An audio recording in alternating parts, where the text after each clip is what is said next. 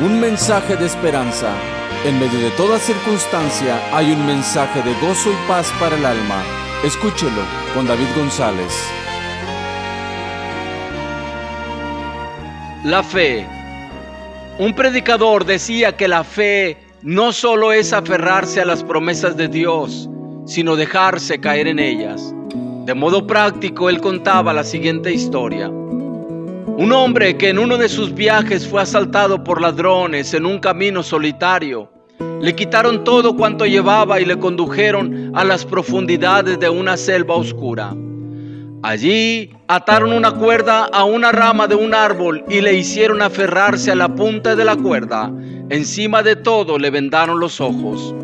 El hombre, cuando tenía sus manos sujetas a la cuerda, los ladrones le dieron un impulso que le hizo balancearse en la negrura del espacio y le dijeron que estaba colgado sobre un profundo precipicio, que en el momento que él soltara la cuerda, se caería y se golpearía contra las rocas en el fondo del despeñadero y se fueron. El viajero se llenó de terror y se aferró desesperadamente a la punta de la cuerda. Pero al cabo de un buen rato sus manos ya no podían soportar más su peso y creyó que había llegado su fin. Como avanzaba el tiempo perdía fuerzas en sus manos. No pudiendo sostenerse más, sus dedos hinchados soltaron la cuerda y cayó. Pero solo a un metro del suelo, sus pies encontraron no un abismo, sino tierra firme por la que pudo andar. Era una artimaña de los ladrones para tener más tiempo y así poder escapar. Amigo y hermano, aferrarse a las promesas de Dios simplemente por terror no salva a nadie. El secreto de la verdadera fe es dejarse caer en sus brazos y actuar, caminar prácticamente con la seguridad de que Dios cuida de nosotros todo el tiempo. Su palabra se cumplirá en aquellos que confían en Él. El eterno Dios es tu refugio y acá abajo los brazos eternos. La palabra fe implica la fidelidad y confianza del hombre que sabe que la seguridad de su vida no depende de nada, más que aferrarse a la palabra y a la obra de Dios y andar en ella.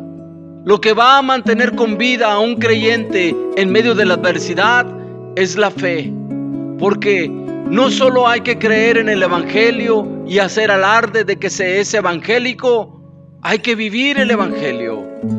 Ante los ataques más severos del enemigo de tu alma, no pierdas tu fe en Cristo.